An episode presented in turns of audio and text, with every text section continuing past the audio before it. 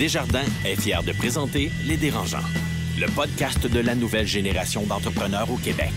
Quand les entrepreneurs ont besoin de soutien, chez Desjardins, ils ne dérangent jamais. Visitez desjardins.com par oblique entreprise. Ils font le tour du monde. Signent de gros contrats. Écœurent pas mal de monde. Et nous racontent tout ça.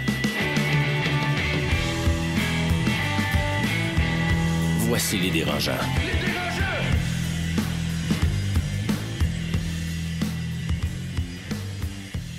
Bonjour à tous et bienvenue au podcast Les Dérangeants, sans aucun doute le meilleur podcast sur l'entrepreneuriat au Québec, sinon le seul.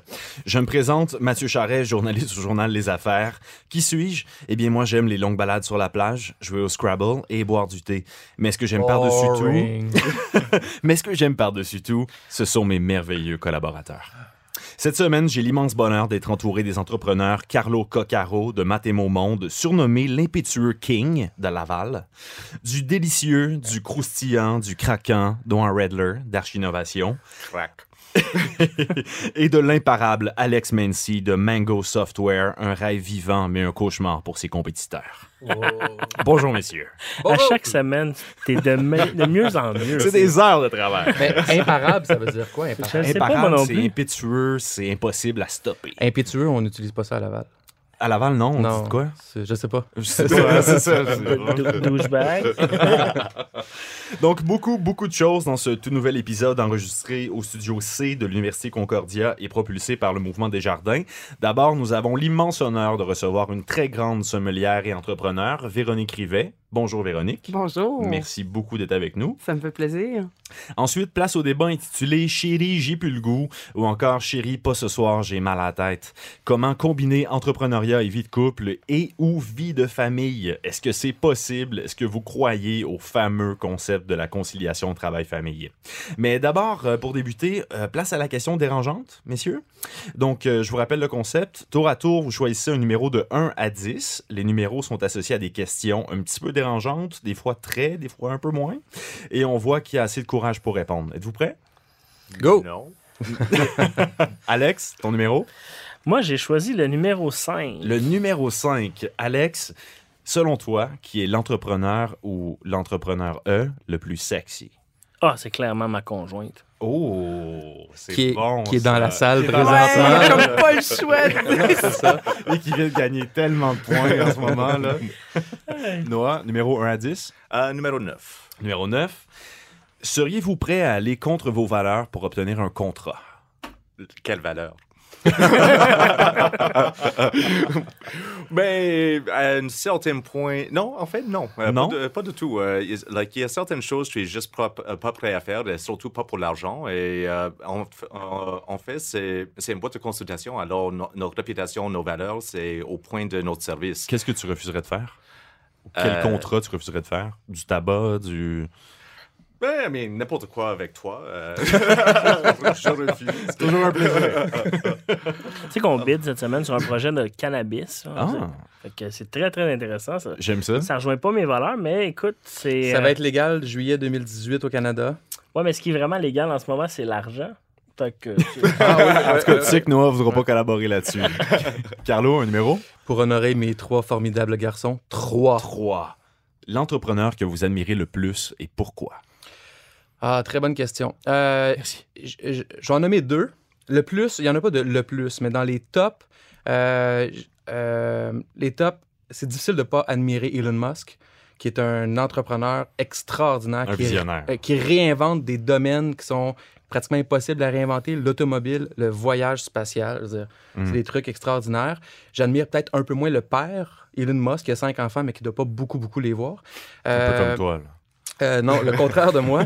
Et euh, au Québec, euh, c'est difficile de ne pas nommer Alexandre Taillefer ces temps-ci, qui réinvente lui aussi des modèles d'affaires avec le taxi, avec le journal Voir, le journal d'actualité, la revue d'actualité, qui sont des- il ré- il réinvente les choses, ça c'est très admirable aussi. Intéressant. Merci, messieurs, de votre courage. Vous avez quand même répondu chacun à la question. J'avoue qu'il n'était pas très difficile cette Est-ce que c'est un concept que tu vas ramener? euh, Ah, c'est un concept que- qui va être plus edgy, je te dirais, la Ok, prochaine fois. Ouais, ouais, tu peux compter sur moi. Que D'ici là, on fait une courte pause, puis on revient avec la pétulante Véronique Rivet.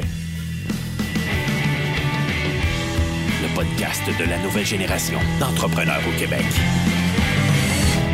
Les dérangeants. Les dérangeants!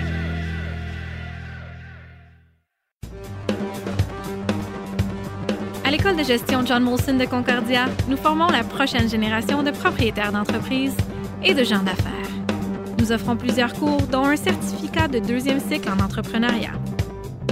Pour plus d'informations, concordia.ca barre oblique GCE.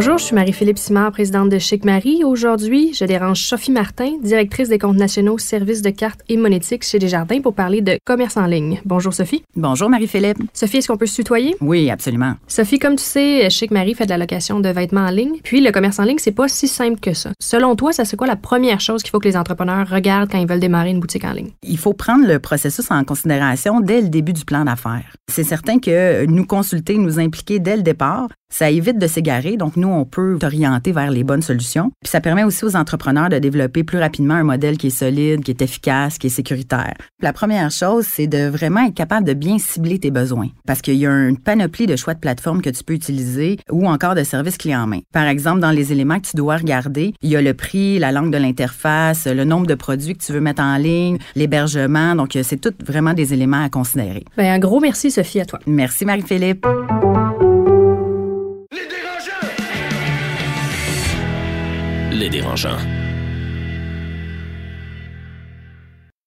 L'entrevue de la semaine est une présentation de Millésime Up, la nouvelle division du groupe Millésime dédiée aux besoins de recrutement des startups. Pour en savoir plus, visitez millésimeup.com. De retour au dérangeant avec la pétillante Véronique Rivet, toujours accompagnée de Noah Redler, Alex Mency et malheureusement de Carlo Coccaro. Allô? Allô! Donc, euh, qui est Véronique Rivet? En 2013, elle est devenue la première Québécoise à se classer deuxième lors du prestigieux concours du meilleur sommelier du monde. Elle a été nommée meilleure sommelier du Canada en 2006 et meilleure sommelier des Amériques en 2012. Ça, c'est entre autres concours qu'elle a gagné. Elle a aussi ouvert son bar à vin, Soif, Soif pardon, en 2014 à Gatineau. Et depuis 2017, elle est sommelière d'Air Canada pour la classe affaires. Bonjour Véronique. Bonjour. Merci beaucoup d'être parmi nous. Ça me fait plaisir. Je vais déjà faire une petite correction. Oui, vas-y. Et c'est même pas une correction, puis c'est quelque chose que je me serais jamais permis avant. Mais tu sais, avec le temps, on prend de l'assurance, puis on commence à se dire, ben, les choses qu'on a fait, on les mérite, puis on a le droit de le dire. Oui, puis Mathieu Euh, n'est pas super intimidant non plus, parce qu'il est facile à corriger. Euh, On va s'en reparler pas seulement la première québécoise à faire la deuxième place au meilleur sommet du monde, mais c'était la première fois qu'une femme faisait le podium. C'était la première fois Le concours se tient Wow. depuis 1969. Tous les trois ans, c'est un peu comme nos Olympiques dans Oui, le monde. oui, de- oui. Et euh, ça avait toujours été dominé par les hommes. Ça l'est toujours largement, mais il n'y avait jamais eu de femme dans le top 3. Bravo, il était temps. Oui, il était temps. Et je suis contente que ça, c'était en 2013. En 2016, il y a eu à nouveau une femme, une Irlandaise, une fille extraordinaire, Julie Dupuis, qui est arrivée troisième. Donc, ça s'est maintenu et j'espère qu'un jour, on verra trois femmes sur le podium. Une Irlandaise s'appelle Julie Dupuis. Oui, ben, elle est française d'origine. Comme, comme beaucoup euh, dans- euh, au Royaume-Uni, c'est- beaucoup, beaucoup d'Européens de Français qui travaillent en restauration. D'accord. C'est comme Carlo Coccaro qui parle français. Est-ce que tu as refait le concours ou une fois que tu l'as gagné, tu t'es dit, bon, regarde. euh, Ben, je ne l'ai pas gagné, hein, deuxième. Je- bon, mais merci. moi, dans mon je- cœur, tu l'as gagné. Oh. Euh, C'était ma troisième participation. OK. Euh, quand je dis, euh, quand je fais la comparaison avec les Olympiques, là, euh, on peut pas juste décider comme ça d'aller au concours du meilleur. Ça prend beaucoup d'entraînement, c'est ça? Je, ferai- je vous éviterai l'histoire parce que je peux, je peux parler beaucoup puis je m'emporte puis on pourrait être là pour trois heures. Mais je l'ai fait trois fois, en 2007, en 2010 et en 2013. Euh, puis, ben, pour répondre à la question, donc je pourrais le refaire. Une fois qu'on le gagne, c'est un titre euh, qu'on Tu obtient qu'une fois. C'est ça. On Tu peut pas se représenter. Ah, OK. On peut pas se représenter. mais les concours chez les sommeliers, est-ce que c'est un peu comme en entrepreneuriat? Euh, Il y en a même chez les dérangeants qui en font beaucoup de concours, puis souvent, c'est des entreprises qui fonctionnent pas bien, mais qui sont en quête un peu de flash puis de- d'exposure. Est-ce que c'est la même chose chez les sommeliers ou il y a un peu plus de. C'est vraiment de- chien pour biogénique, franchement. Ouais, ben, faut pas les nommer. mais euh, non, mais sans, sans blague, est-ce que c'est euh, une- vraiment un chemin qui est super intéressant pour mettre en valeur votre métier, le métier des sommeliers? Oui, tout à fait. Oui, Oui, oui, tout à fait. Euh, puis ça peut propulser une carrière. Euh, mais euh, c'est. euh, ouais, je pense que l'analogie avec les Olympiques est très juste. C'est vraiment des gens qui sont au top de leur métier. Euh, et beaucoup le font aussi par dépassement personnel, par justement pour, pour, pour se mesurer les uns aux autres. Moi, je vous dirais, moi, ce que j'aime le plus de, de, de tout ce que j'ai fait, tout mon métier de, de, sommelière, de, c'est les gens. C'est les gens que je rencontre, c'est les liens qu'on tisse, les relations qu'on développe, euh, que ce soit des clients qu'on serve en restauration, des vignerons qu'on rencontre, d'autres sommeliers. Puis le- les concours comme ça, moi, ça m'a ouvert. J'ai j'ai un réseau absolument extraordinaire de sommeliers partout dans le monde aujourd'hui. euh, et c'est beaucoup à travers les concours que ça s'est développé. Justement, ta vie de concours, Véronique, est-ce que ça t'a préparé à devenir entrepreneur? D'avoir ton propre restaurant aujourd'hui? Euh, oui, dans un certain sens, c'est drôle, j'y avais jamais pensé, mais parce que l'entrepreneuriat, pour moi, c'est quelque chose de complètement nouveau. hein. C'est ma première entreprise. Euh, et je dirais parce qu'un concours, c'est faut être prêt à tout et à n'importe quoi. Il n'y a, pas de- y a pas un chemin précis à suivre. Les épreuves d'un concours, hein, beaucoup de gens pensent que concours de sommelier, on fait juste boire. là. C'est des dégustations. à la- Non, Ah. non. que c'est juste des dégustations à l'aveugle. Hein, identifier, c'est beaucoup plus complexe que ça. Euh, on- le- le- le- les connaissances théoriques, c'est probablement le plus gros morceau. C'est c'est nos connaissances. Puis le monde du vin est infini. hein. On parle de viticulture, de vinification. C'est pas juste le vin. Nos connaissances doivent être aussi euh, pointues dans tous les alcools, euh, whisky, saké, autant au niveau de la production, des types qui existent, des accords avec les mecs. Même, même j'ai lu les thés. Les thés, les cafés, tout ce qui... Ah. Même l'eau. Ça peut être des questions sur l'eau minérale. En tout cas, il y avait une époque un petit peu où ça allait un petit peu trop loin. là. Il y a des restaurants qui avaient des, des sommeliers d'eau et puis des cartes euh, d'eau. Et en tout cas, L'eau de Laval, une renommée mondiale. On voit ce que de ça, palette. on- Mais- on voit mais- ce que ça donne comme conséquence. Quand, hein. quand- quand on Mais- se prépare, moi, quand j'avais des équipes qui me coachaient, moi, je fais beaucoup de coaching maintenant, c'est beaucoup ça, c'est mettre les candidats dans, des, des- dans, dans toutes sortes de situations euh, euh, complètement inattendues. Parce que c'est la réalité d'un concours, on peut se retrouver face à n'importe quoi. Tout comme en restauration, hein, c'est la réalité. Je veux dire, on choisit pas nos clients, on n'a pas toujours les meilleurs clients au monde, on a toutes sortes de situations, parfois carrément grotesques en, en restauration. Donc, c'est se préparer à faire face à n'importe quoi. Donc, dans ce sens-là, probablement, oui, un peu apprendre à, à gérer l'inconnu. Le stress, Ouais, l'inconnu. le ça, stress. là. Question pour toi aussi. Tu as ouvert un bar euh, à vin soif à Gatineau. Mhm. Euh, Bon, j'ai absolument rien contre Gatineau. Moi aussi, je suis né là, élevé là. Euh, mais en même temps, avec tous les titres que tu as remportés, tu aurais Ouais. très bien pu travailler à New York, à Paris, à Londres. Ouais. Pourquoi Gatineau? Il y a plusieurs raisons. Un, la raison de base, c'est chez moi. Euh, je suis née là, j'ai grand- j'ai passé toute ma vie à Gatineau, à part, euh, c'était Hall dans mon temps. Oui, oui. Euh, suite à la fusion, aux fusions, c'est devenu Gatineau. Euh, à part sept ans où j'ai vécu à l'étranger, en France, en Alsace, j'ai toujours, toujours, toujours habité Gatineau. C'est drôle, hein, dès qu'on a un petit peu de succès, les gens pensent tout de suite qu'on est de la grande ville. Hein, quand je vais à l'étranger, tout le monde me dit, les- je reçois des courriels tous les jours. Ah, je m'en viens à Montréal, je vais venir te voir. je suis pas à Montréal. Ah oui, c'est à côté. C'est ça. Track de métro. Quand même. Donc, c'est chez moi. J'ai beaucoup voyagé de par mon métier, de par les concours. Je m'en plaindrai jamais. J'adore ça. Euh, mais c'est dur. Euh, J'aimais bien le thème là, de la conciliation travail-famille. Mhm. Je pourrais vous en parler un bout de ça. Euh, donc, ça fait du bien de se poser un petit peu, de revenir à la maison. là, de, et puis deux, après, trois, après le concours du meilleur sommet, après 2013, après la deuxième place, pas mal de gens ont su qui j'étais. Mais c'est pas arrivé du jour au lendemain. C'est quelque chose qui s'est préparé sur 20 ans de travail.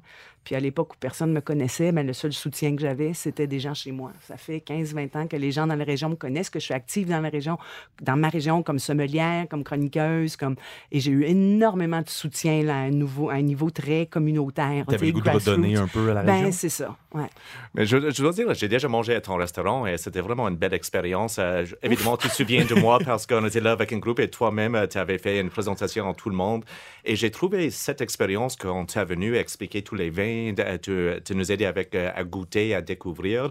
Ah, ça, c'était quelque chose de vraiment spécial. Est-ce que ça a aidé beaucoup euh, av- avec ton restaurant d'avoir cette réputation reconnue comme sommelier international? Est-ce que les gens viennent pour cette expérience?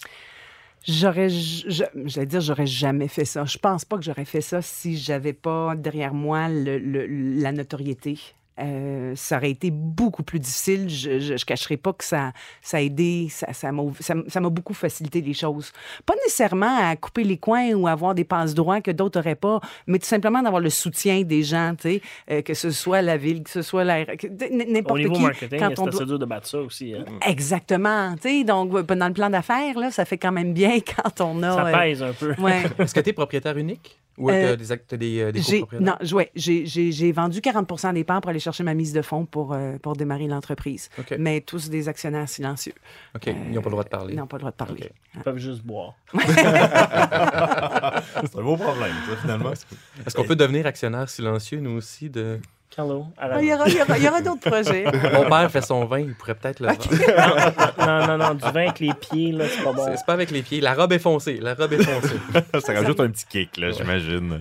Est-ce que c'est dur à gérer, justement? T'es es, devenu célèbre là, avec tous ces concours-là. Le côté star, entrepreneuriat, est-ce que c'est quelque chose qui te dérange? C'est quelque chose que tu vis pas vraiment? Comment tu vois ça? Ouais, moi, je, je- j'aime, j'aime pas l'em- l'emploi du terme, célébrité. Le, le, les, les chefs célébrités, les sommeliers rockstars, ça m'énerve un petit peu. OK. Euh, on sauve pas des vies, là, on s'entend dessus. On, on boit du vin. On- on- on a déjà un privilège énorme d'évoluer dans un métier qui est extraordinaire, qui est le fun. tu sais, On s'entend. Je, je- moi, je me lève tous les matins puis j'ai hâte d'aller au travail. Mais c'est un secteur qui est dur, la restauration. Le taux de faillite Ben oui. est énorme. Ouais. Euh, pourquoi euh, te lancer là-dedans? T'as pas peur du risque? Je, je pense que ça, c'est une condition essentielle au succès en restauration, c'est que les gens doivent se lancer là-dedans parce que c'est des passionnés, parce que c'est des gens qui tripent vraiment sur le métier. S'ils se lancent là-dedans pour faire de l'argent, il y a des fortes chances qu'ils se cassent la gueule. Euh, parce que, un, l'argent, il n'y en a pas beaucoup en restauration. On peut-tu mettre ça au clair tout de suite? Là? Arrêtez de penser qu'un restaurateur roule sur l'or. C'est une espèce de mythe qui est tellement répandu. Euh, oui, il y a moyen de faire de l'argent, mais dans des, des, des, des, marchés assez niches, des trucs très particuliers. La plupart des, bons restaurateurs, des grands chefs, des gens qui... euh, c'est des gens qui adorent ce qu'ils font et qui le font parce qu'ils adorent ça puis qui ont envie de le partager.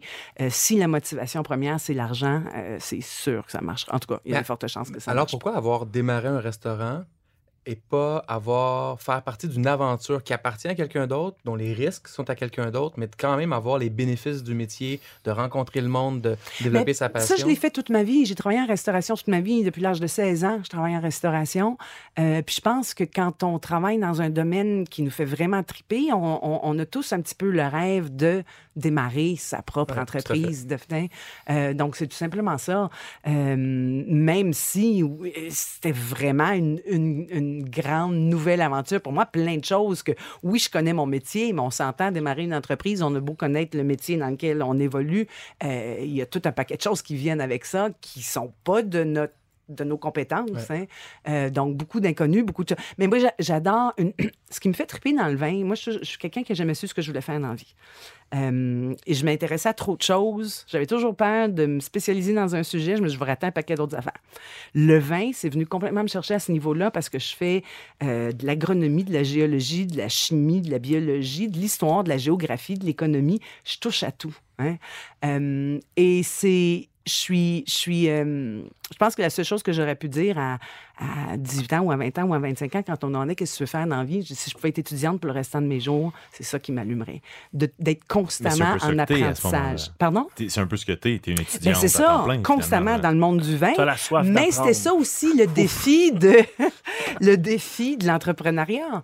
C'était de me lancer dans quelque chose d'inconnu, mais où j'allais apprendre. apprendre, c'est ouais. sûr qu'il y a des choses qu'on aime moins, des choses qu'on aime plus, mais c'était l'excitation de cool, quelque chose de nouveau. hein, je- C'est ça. Je pense que c'est ce qui m'allume le plus, c'est c'est l'apprentissage continu. Véronique, euh, à quand les franchises soif? À Montréal, Québec? Ouais, je sais pas. Ça, c'est ça. encore. Ça. me fait. Ouais. Moi, j'ai toujours. Plein de gens, évidemment, la question est toujours revenue. Mm-hmm. Tu sais, je me pourquoi Gatineau? hein? Pourquoi pas à Montréal? Non, mais aussi Montréal. Comme s'il y avait juste Montréal. Non, mais ça Mais peut être deux ou trois. Moi, ou j'avoue que j'ai un petit peu peur du, euh, du, euh, la- d'être la saveur du jour, hein, de la saveur du mois. Tu sais, d'être dans des marchés où euh, ah, ça va marcher fort, fort, fort pendant 5-6 mois, puis après ça, on t'oublie. Euh, Montréal a une scène là, gastronomique hallucinante. Hein? Je sais pas si c'est encore vrai, mais euh, à un moment donné, on Hallucinant, mais ridicule aussi en même temps. Il y a tellement de Ah, restaurants. Ouais, ben, apparemment, il y a plus de restaurants per capita à Montréal qu'à New York. Ouais. Ouais. Euh, et si c'est pas vrai, c'est très, très proche. Euh, des très bons restaurants qui ferment, il y en a régulièrement pour toutes sortes de Chaque raisons. hein. Euh, encore, oubliez pas, c'est des gens qui font pas nécessairement de l'argent. Euh, donc oui, j'aimerais ça quand j'ai ouvert, j'ai toujours dit, moi j'aimerais ça que dans cinq ans, mon plus gros problème soit de savoir où est-ce que j'ouvre le deuxième. Euh, dans cinq ans, moi quand je vois des gens qui ouvrent quelque chose, surtout en restauration, euh, et puis, au bout d'un an, ouvre un deuxième. Je, je comprends pas. Je comprends juste pas. J'ai- peut-être besoin, je sais pas si c'est d'un certain conservatisme ou plus vieux jeu. Ou... Puis le fait que j'ai aussi des, des, des actionnaires, je suis responsable envers Ouais. d'autres personnes. Je veux m'assurer de la santé financière de, de mon premier avant de. Puis la grande tendance aussi petits- chez les chefs et les chefs cuisiniers, c'est de lancer des produits dérivés, des sauces. Mais parce que c'est là qu'on fait de l'argent. Mais est-ce que c'est quelque chose qui t'intéresse? Euh, Dans le vin, il y a François Chartier Ouais. qui a lancé ses vins, mais, ou même Ricardo a fait Ouais. ça. Euh, Est-ce qu'il y a une, une- une gamme ou un type de produit qui, qui fonctionnerait bien avec, ce que, avec tes connaissances et tes talents? Il y a toutes sortes de. de- mon, mon chum, il dirait probablement je suis vraiment pas une femme d'affaires. Parce qu'il y a eu, au fil des ans, toutes sortes de- d'offres, de, partenariats pour toutes sortes de choses des verres, du vin, un livre. Euh, je veux pas m'investir dans quelque chose juste. Pour le- s- Sans une motivation, sans pertinence. Ouais, Je veux que ce soit sais, comme un livre. J'adore écrire. Je, je suis chroniqueuse aussi, mais j'adore écrire. Euh, et il y aura définitivement un livre un jour, mais je veux pas écrire un livre juste pour écrire, juste pour être publié, parce que ça fait bien sur son CV d'être publié. Il y a tellement de livres qui sont publiés qui sont pas pertinents. C'est comme. Fait que je. Fait, il, il faudrait peut-être trouver, oui, il y a plein de possibilités de, de faire d'autres choses, euh, de mettre mon nom sur un vin, d'être vigneronne. Ça, si un jour je le fais, ce sera un hobby. Ce sera de le faire de façon. Être vigneron, là, c'est être agriculteur. Une vie d'agriculteur, on s'entend, c'est. euh, On pense que la restauration, c'est difficile. Je pense que l'agriculture, c'est encore plus. Euh, je pense pas que je voudrais aller là. Fait que t'es pleine de projets. On parle de peut-être une prochaine franchise, peut-être un livre. As-tu d'autres projets en tête? Oui, oui, il y a toutes sortes de. On veut savoir, on veut Mais, savoir. mais là, comme le, le- le partenariat avec Air Canada, ça, je trouve ça le Oui. fun. Ça, c'est, c'est- ça s'est fait dans la dernière année, puis c'est, c'est génial. C'est... Là aussi, je découvre un tout autre monde. Hein, c'est quoi les réalités d'une compagnie aérienne? Euh, on s'entend? Une- l'air de service dans un avion, là, c'est pas comme l'air de service dans un restaurant. C'est une, une, une ball game complètement différente. Là. Euh, donc, ça aussi, c'est un super défi de goûter du vin à 30 000 pieds d'altitude. Ça fait quoi? Est-ce que le vin Euh, goûte la même chose? euh, de plus en plus, parce que les avions modernes sont de plus en plus performants, les, cabines sont, de mieux en mieux faites. Avant, il y avait des différences sérieuses à cause de, la pressurisation, à cause de l'environnement très, très sec, pas d'humidité. Le bruit, juste le, le- le- le niveau de bruit, je sais pas c'est quoi, mais c'est super élevé dans un avion. Hein? Faut, la- notre environnement influence énormément notre façon de goûter. Intéressant. Euh, même à la maison, hein, la couleur des murs, euh, le bruit qu'il y a autour, la- le type de musique qui joue, ça va changer. Les enfants euh, qui crient. totalement. ouais. Ok. S'il pleure ou s'il rit, là, le vin ne goûtera pas pareil. J'ai le goût de t'amener à la être juste après l'épisode, juste pour que tu me conseilles. ça, ça. Merci beaucoup, Véronique Rivette, ta présence au dérangeant. C'était trop court, euh, mais santé.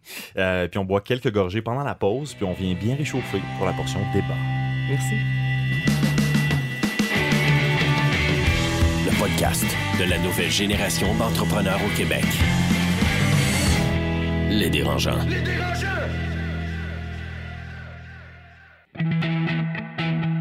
Écosystème, une capsule pour les entrepreneurs nouvelle génération, signée Université Concordia.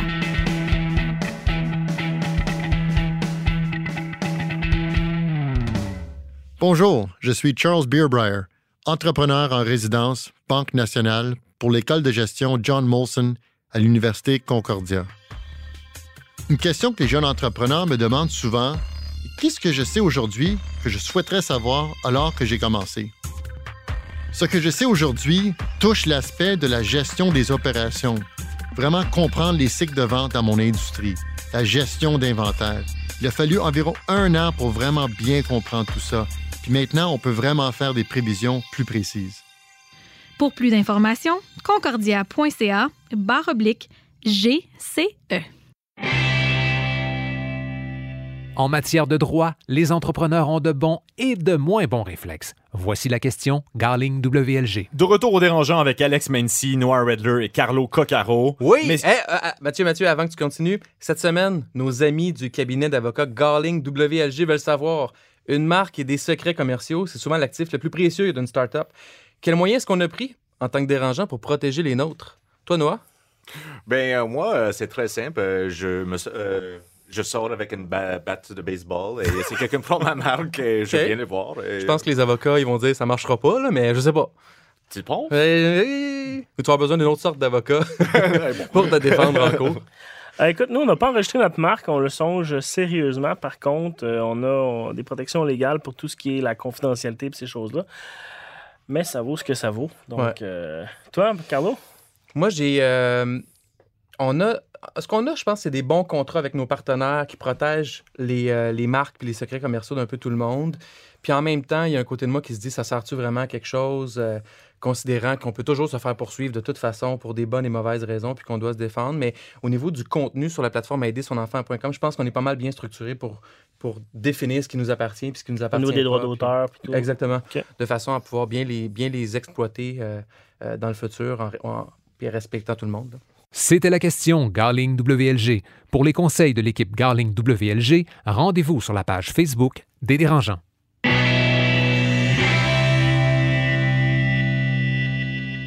Donc, messieurs, prêts pour le débat? Yes! Aujourd'hui, on discute d'entrepreneuriat, du couple et des enfants. Un débat que je préfère intituler Chérie, j'ai mal à la tête. Beaucoup d'investisseurs préfèrent financer de jeunes entrepreneurs prêts à travailler 26 heures par jour, 387 jours par année, sans couple stable, sans enfants. C'est un plus grand gage de succès selon certains. Donc, comment on allie couple et entreprise? Ou pire, comment ou pourquoi avoir des enfants dans des conditions comme ça? Donc, messieurs, est-ce que c'est possible d'arriver à un meilleur équilibre ou, de- ou tout simplement de concilier famille, amour et entreprise? Moi, je pense que oui. Je pense que tout, commence au point de départ. Si tu es un jeune entrepreneur et tu as une nouvelle conjointe, ça va être dur pour elle de comprendre ta réalité. Si par contre, tu démarres ton entreprise puis tu as déjà ta conjointe, puis tu lui expliques dans quoi on va s'embarquer, puis regarde, moi j'ai fondé mon entreprise avec ma conjointe, on s'est jamais vraiment chicané. Euh, ok, elle est en studio. Je la regarde juste voir si c'est vrai. Mais non, ça a super bien été, puis elle est super conciliante. Est-ce que c'est donné à tout le monde de comprendre ça? Je pense pas. Par contre, il faut arrêter de rêver puis de dire euh, non, non, chérie, je pars mon entreprise, je travaillerai pas beaucoup, je vais avoir plein de vacances. Non, nous, on s'en va en vacances bientôt. Ça fait trois ans qu'on n'a pas pris de vacances. Là. Euh, donc, je pense que c'est ça un peu la réalité. Vous autres, les boys? Moi, moi je pense que euh, être, euh, être en couple puis avoir des enfants, puis moi, j'ai trois enfants. Toi, Alex, t'as as une fille. euh, c'est moi, c'est qui je suis dans mon ADN. Fait que c'est pas, c'est pas un choix, là. C'est qui je suis. C'est J'ai- la chance d'y arriver, là. Comme il y en a qui ont plus de difficultés à avoir des enfants. Moi, j'ai trouvé la femme de ma vie. J'ai trois enfants, ça fait partie de qui je suis. Donc, moi, je vois ça comme un.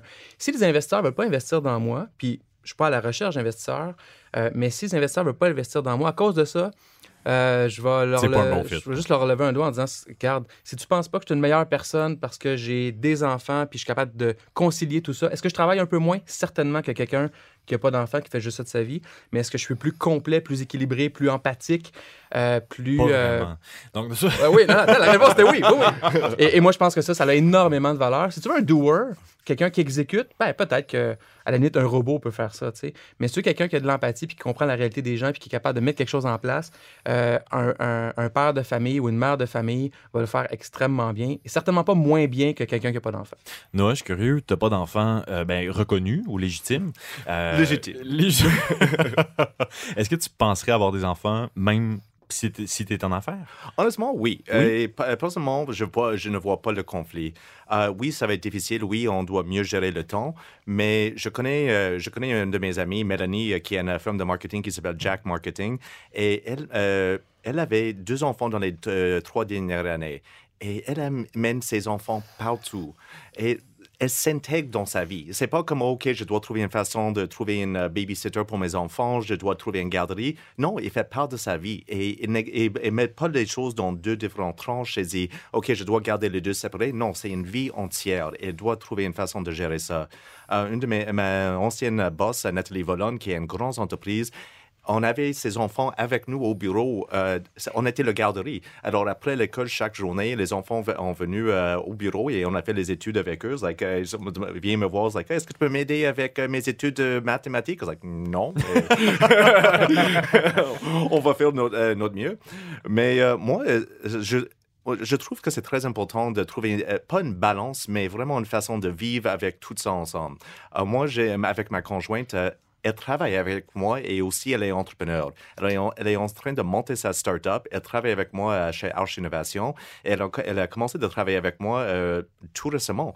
Alors, euh, c'est vraiment quelque chose, on, avait besoin de trouver une balance. Et comment est-ce est qu'on travaille ensemble toute la journée, on revient à la maison, on trouve des moments où on parle pas de travail, on trouve des activités à l'extérieur du boulot. Ah, c'est très important, euh, important de ne pas, pas juste penser au travail. En fait, j'ai parlé avec un entrepreneur aujourd'hui qui a une famille, euh, qui a une famille, il vient de juste, tout, il vient tout juste de lever 3 millions de dollars d'investissement. Et je dis, like, ah, tu dois être plein occupé. Il dit, non, je ne travaille pas les week-ends, je suis avec mes enfants, il n'y a pas de questionnement là-dessus et t'oblige à ces décisions. Il y a toujours une autre chose à faire, il y a toujours une autre obligation, il y a toujours une autre tâche à faire. Mais la vie continue et on peut pas juste mettre, euh, on peut pas juste dire que notre entreprise ou la famille va prendre toute la place.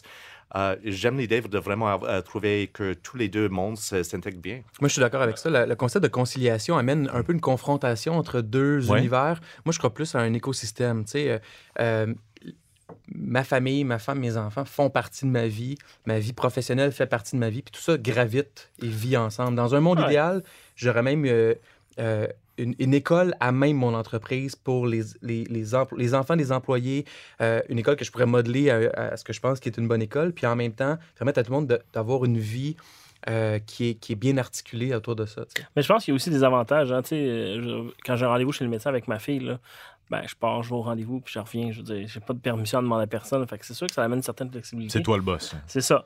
Mais là, Mathieu, je te retourne la question. On a un ami commun ensemble qui est nouvellement en relation avec un entrepreneur qui est très occupé. Oui. Comment est-ce qu'il trouve ça? Qui ça? Ben écoute, notre ami Charles. Non, non, mais qui, trouve quoi? notre ami, comment il trouve euh, de sortir avec un entrepreneur qui est très occupé? Euh, je pense qu'il est enchanté. Oui? Oui, absolument. Parce qu'il est lui-même assez occupé. OK. Il me semble. C'est bon. De qui on parle, là? Moi, je me sens complètement en dehors de cette conversation. Mais ben, moi aussi. C'est pour ça que mes questions. Mais euh, si je peux rajouter quelque chose. Euh, euh, la, prémisse de ton truc, c'était les investisseurs qui veulent investir dans quelqu'un qui peut travailler 26 heures par, par, jour. L'idée, c'est aussi des investisseurs, c'est qu'ils mettent leur argent dans quelqu'un puis qui s'assurent que de contrôler à la limite cette personne-là. Il faudrait leur dire aussi qu'il y a 24 heures dans une journée. il y a ça, qui n'ont pas compris. Ça n'arrivera pas. Mais moi, ce que je dirais à l'inverse, c'est que. Mais à Matt et mon monde, ils savent, ils savent compter. Ben on, oui. on sait compter, on montre aux jeunes euh, et aux parents comment aider leur enfant. Aider son enfant.com, il y a une tonne d'activités que vous pouvez faire avec votre enfant. euh, moi, le, fait d'avoir démarré l'ancêtre de Matt et mon monde avec ma femme euh, et d'avoir été avec elle depuis le début là-dedans, euh, elle, elle est enseignante, puis elle enseigne à temps plein, tout ça. Mais la réalité, c'est que j'ai pas eu besoin d'investisseurs parce qu'on était une équipe. Puis grâce à cette équipe-là, même si je n'étais pas, pas profitable pendant plusieurs années, ça fonctionnait. J'étais capable de continuer parce que j'avais j'avais Isabelle avec moi qui m'aidait. Elle était team player avec toi. Exactement. C'était pas sa vie, c'était la mienne, mais on est une équipe dans cette vie-là. Euh, par après, j'ai eu d'autres moments difficiles, puis le fait d'avoir une conjointe, une famille a été un avantage. J'ai pas été. Tu sais, souvent, les investisseurs sont un peu comme le BS des entrepreneurs. Là, ah, j'ai besoin d'argent, donnez-moi de l'argent. Ben moi, ce que je dis, c'est que j'ai pas eu besoin de faire ça parce que j'avais ma femme avec moi, puis on, avait on était une équipe, puis ça, ça a fait toute la différence dans l'autonomie que j'ai maintenant à contrôler la destinée de mon entreprise. C'est pas un peu risqué? Vous avez des jobs, vous, avez, vous, êtes dans un domaine qui est très risqué. L'entrepreneuriat, ça peut planter du jour au lendemain. Je ne vous souhaite pas, évidemment. Jusqu'à date, ça va, ça va assez bien pour vous trois. Là. Vous avez sûrement eu des défis de paye, par exemple, des défis de, de subvenir. Juste la question, est-ce que je vais réussir à subvenir à leurs besoins? Ça vous tracasse pas un peu? Ah, c'est sûr qu'on y pense tous les jours. Moi, avant, quand j'ai commencé, j'avais pas d'enfant. Je me disais, ah, au pire. Euh. Mais moi, je suis dans le domaine du software. dans le pire des cas, si ça ne fonctionne pas, mes connaissances, ils partent pas. Je vais aller travailler pour quelqu'un, whatever. Mais ça n'a jamais été même une option. Mais est-ce qu'il y a des semaines où j'ai dit à ma conjointe, on te fait une demi-paye cette semaine parce qu'on n'arrive pas? Absolument. Est-ce qu'elle a chialé? Jamais. Mais ça, c'est pas donné à tout le monde. Tu sais, Nicolas Duvernon en parlait l'autre fois qu'il a même emprunté de l'argent à ses beaux-parents. Il euh, faut savoir piler sur son orgueil, il faut vraiment être déterminé de dire bon, ben, OK, je m'enlise, mais je vais ressortir du. Ah, tout à fait. Moi, c'est probablement depuis que j'ai des enfants, j'ai jamais eu peur de la mort, mais là, j'ai peur de mourir, puis j'ai peur de ne pas être capable de survenir à leurs besoins. Puis ça devient un, moteur extraordinaire pour euh, réussir. Puis l'autre chose, c'est euh, les, fois où j'ai dû dire à, ma femme, écoute, là, ça va pas, là, tu sais, puis euh, je sais pas ce qui va arriver parce que la première réponse que j'avais d'elle, c'est c'est pas grave, on va s'arranger. Et ça, tu sais, est-ce que est-ce que c'est difficile de trouver une conjointe ou une, épouse avec qui on peut trouver ça? Oui, mais ça se trouve, puis il faut juste trouver la bonne personne. Mais d'avoir ce support-là, moi, fait toute la différence parce que ça m'enlève 95% de la pression. Moi, avoir un échec, c'est pas la fin du monde. J'évite ça à tout prix, mais je suis capable de le vivre, c'est moi. Mais l'impact que ça a sur la famille, c'est ce qui est vraiment le plus ça, c'est un film d'horreur que tu Ouais. veux pas vivre, tu sais. Mais je, je pense que tu sais, la clé, là, c'est de pas cacher. Tu sais, si ça va Exactement, mal, tu dis que ça va mal parce que ça paraît. là. Tu T'es pas de bonne humeur, tu fais rien que penser. euh, tu sais, ma, ma blonde, elle le sait tout de suite quand ça marche pas. Mais il doit y avoir des discussions euh, solides à la maison, des fois? Genre, tu travailles trop, euh, tu t'occupes de passer des enfants, tu fais passer de tâches. euh, comment tu gères ça aussi? Ben, je pense que je, pense c'est important de vraiment de vraiment bien communiquer. I mean, à la fin de la journée, je suis pas d'accord euh, d'accord avec l'idée qu'un entrepreneur doit travailler 26 heures par journée.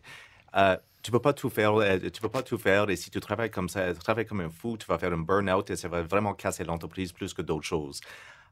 La famille, c'est la famille d'avoir un congé, d'avoir quelqu'un avec qui tu peux communiquer, partager cette expérience, par- partager les difficultés, et quelqu'un qui comprend ça et est prêt à t'appuyer. Ah, c'est ça qui est le game changer. Si on pense à vraiment les, euh, beaucoup de gens qui ont eu beaucoup de succès, ils sont très bien accompagnés. Ils ont quelqu'un derrière eux.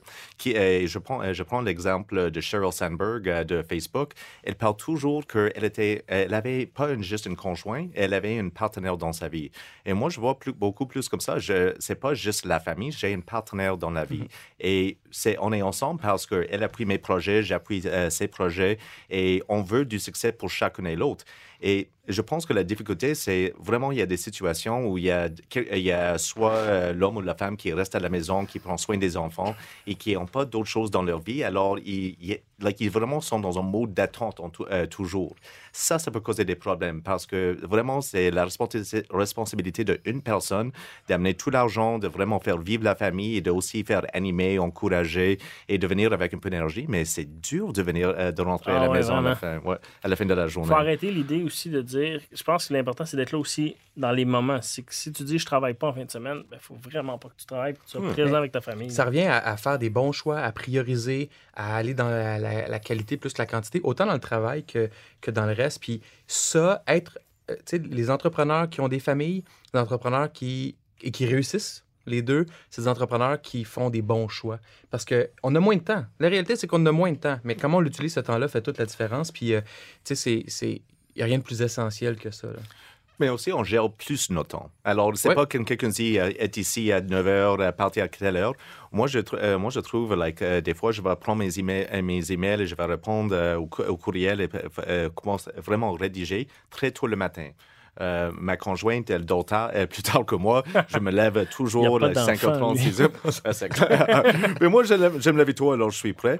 Mais, alors, mais je, me, je me lève, je commence à faire ça et ça me, libère la- ça me libère un peu à la fin de la journée. Et on essaie toujours de prendre euh, des moments sans téléphone euh, où on fait une activité, les date night, des date nights. Oh, oui, c'est cute. Ils font encore des date nights. Oh, ben, je vous recommande les deux. Puis pour ceux que. euh, Alex, ta, fille est un peu jeune, mais moi, je veux dire, il n'y a rien de plus gratifiant et de plus extraordinaire que de. De, voir ses enfants évoluer. Moi, je ne viens pas d'une famille d'entrepreneurs, donc j'ai fait beaucoup mon apprentissage sur le terrain. J'ai pas des réflexes d'entrepreneurs qui, qui se sont construits entre l'âge de 5 et 15 ans à voir mon père ou, ou ma mère être entrepreneur, mais mes enfants vivent ça.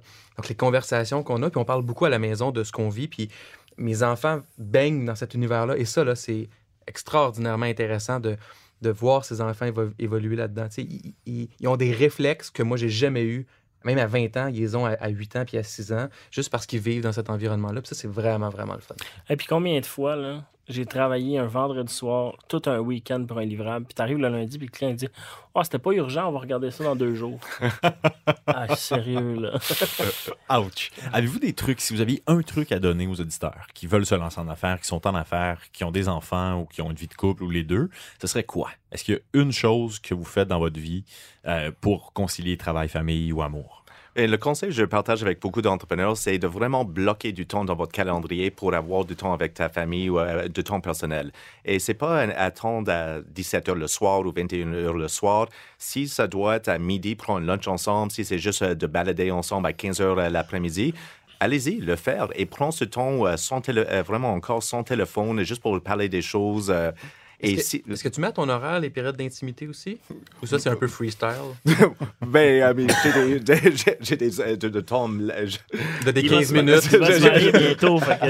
Il y a des petits 15 minutes à gauche et à droite. Carlo, il paraît plus qu'on en parle, moins qu'on le fait. Là, je sais pas. là. Mais j'ai un bureau privé, alors c'est tout. Ah, c'est pratique. C'est moins pratique dans une salle de presse.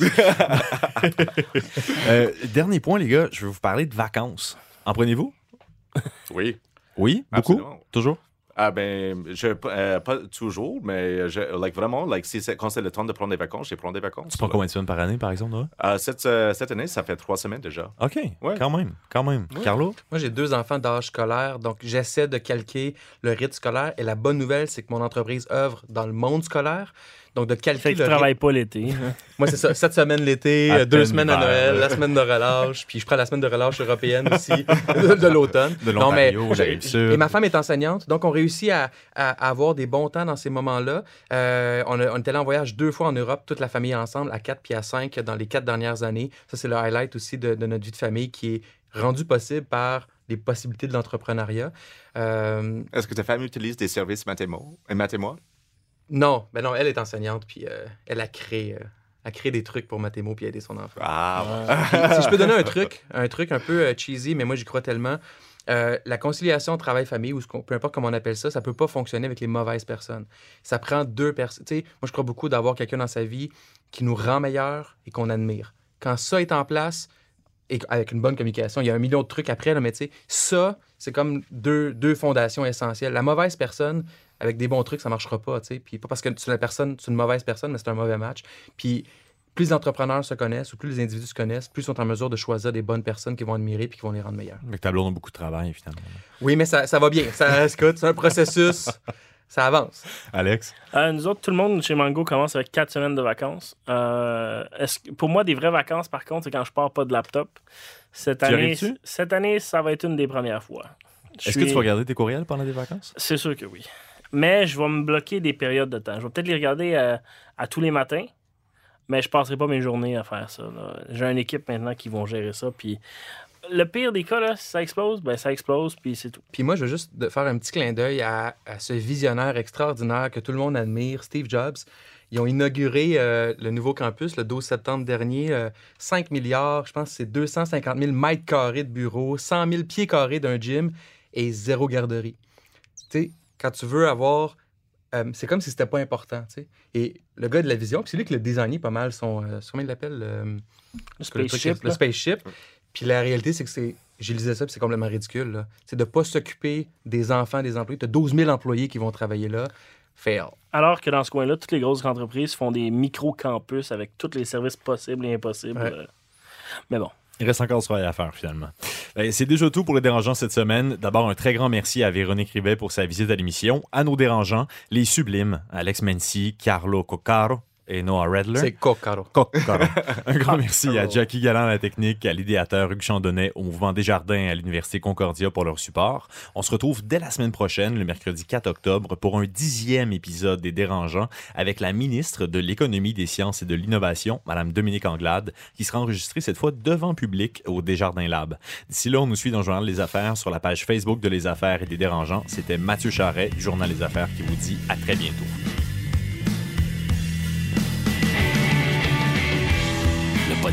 De la nouvelle génération d'entrepreneurs au Québec. Les dérangeants. Les dérangeants!